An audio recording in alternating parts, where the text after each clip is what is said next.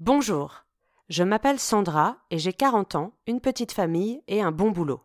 Oui, j'ai la chance d'avoir un emploi salarié. Néanmoins, il y a plein de choses que j'ignorais en entrant dans la vie active, et à chaque fois que j'en ai eu besoin, j'ai pu compter sur Patrick Boisson. Conflits avec la hiérarchie ou entre collègues, entretiens annuels, demandes d'augmentation et négociations en tout genre, depuis plus de 20 ans, Patrick distille ses conseils aux adhérents et adhérentes de son association Apicas. Et croyez-moi, il a aidé de nombreuses personnes dont les cas semblaient désespérés. Communication, droit, sociologie, psychologie. Dans ce podcast, je vous propose de profiter de sa grande expérience pour régler de façon très concrète vos problèmes au boulot et améliorer considérablement le fameux bien-être au travail dont tout le monde parle tant. Pour l'épisode 2, Patrick revient sur le lien de subordination, le principe de citoyenneté et l'esclavage. Tout un programme. Oui Sandra, il est important de comprendre le passé pour comprendre notre présent. Alors prenez votre carnet, votre crayon et notez ce qui vous paraîtra important. Nous avons abordé dans le premier numéro le fait que être salarié, cela s'apprend. Rappelons que le contrat de travail intéresse deux personnes, la personne salariée et la personne employeur. Revenons sur un point important de notre contrat de travail, le lien de subordination. Le lien de subordination est un fait juridique, c'est-à-dire que la loi prévoit son existence et qu'il ne peut pas être remis en cause dans l'état actuel du droit du travail. Ce lien de subordination consolide le principe juridique qu'une des parties se soumet à l'autre, la personne salariée doit obéir à la personne employeur.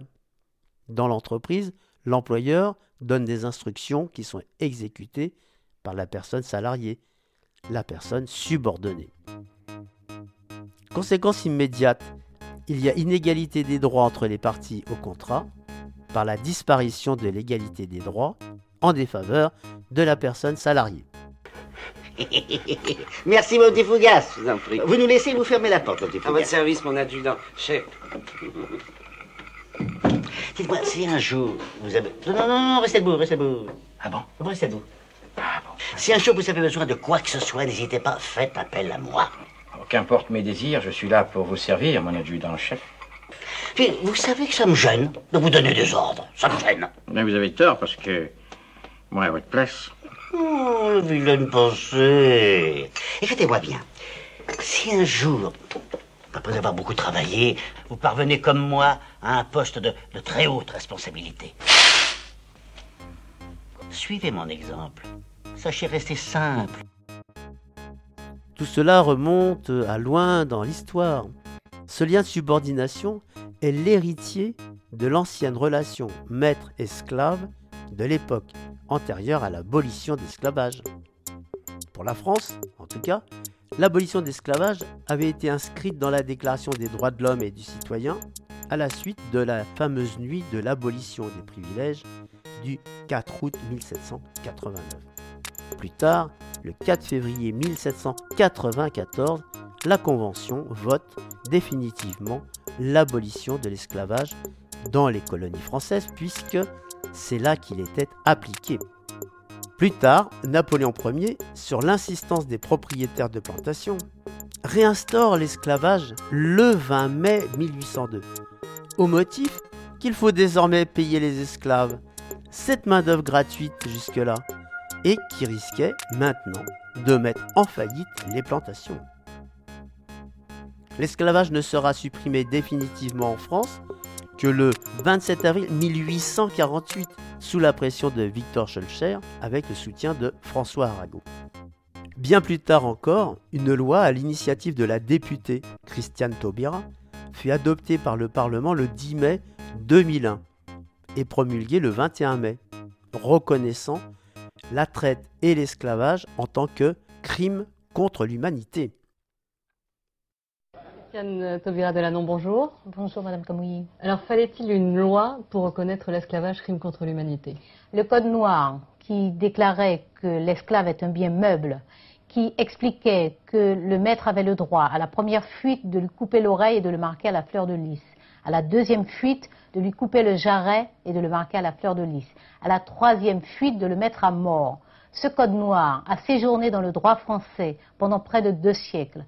Seule une loi solennelle disant la volonté du peuple français pouvait contrebalancer et dire très clairement que la France, fidèle à ce qu'elle représente dans l'imaginaire universel, fidèle à sa réputation de patrie des droits de l'homme, la, France des Lumières reconnaît aujourd'hui que ce crime qui était légal, qui était officiel, qui était justifié également par des textes ecclésiastiques, ce crime était un crime contre l'humanité et en fait, elle fait son travail de nation phare dans le monde en disant la première qu'elle reconnaît, qu'elle se désolidarise de ce crime et qu'elle reconnaît que c'était un crime contre l'humanité.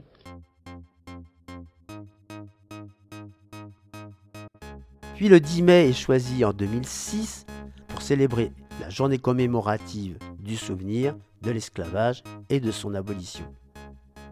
Non seulement le processus est long, mais ne s'achève qu'en 2006 dans les textes et pas dans toutes les têtes, hélas.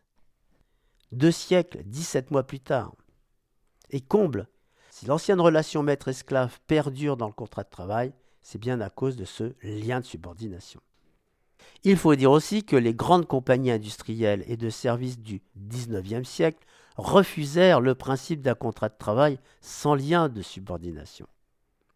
Dans un autre domaine, de nos jours, l'esclavage perdure aussi et de façon violente grâce au trafic mafieux de personnes démunies, sans connaissance, sans défense, sans contrat de travail ni protection sociale. Ainsi, formellement, la personne salariée laisse une part de son statut de citoyen à l'entrée de l'entreprise. Après de longues luttes des salariés au XIXe siècle, XXe siècle, XXIe siècle, pour contrebalancer ce déséquilibre, ils obtiennent que la loi intègre la sécurité sociale, les conventions collectives, les congés payés, la création des organisations syndicales de salariés, le droit d'expression dans l'entreprise, la formation permanente, la mise en place des comités d'établissement, l'égalité homme-femme, le droit à la déconnexion, bref, tous ces droits sociaux. Une grève surprise, bravo. 30 tonnes de barbac sur le carreau alors qu'on meurt de faim à Chandernagore, hurrah.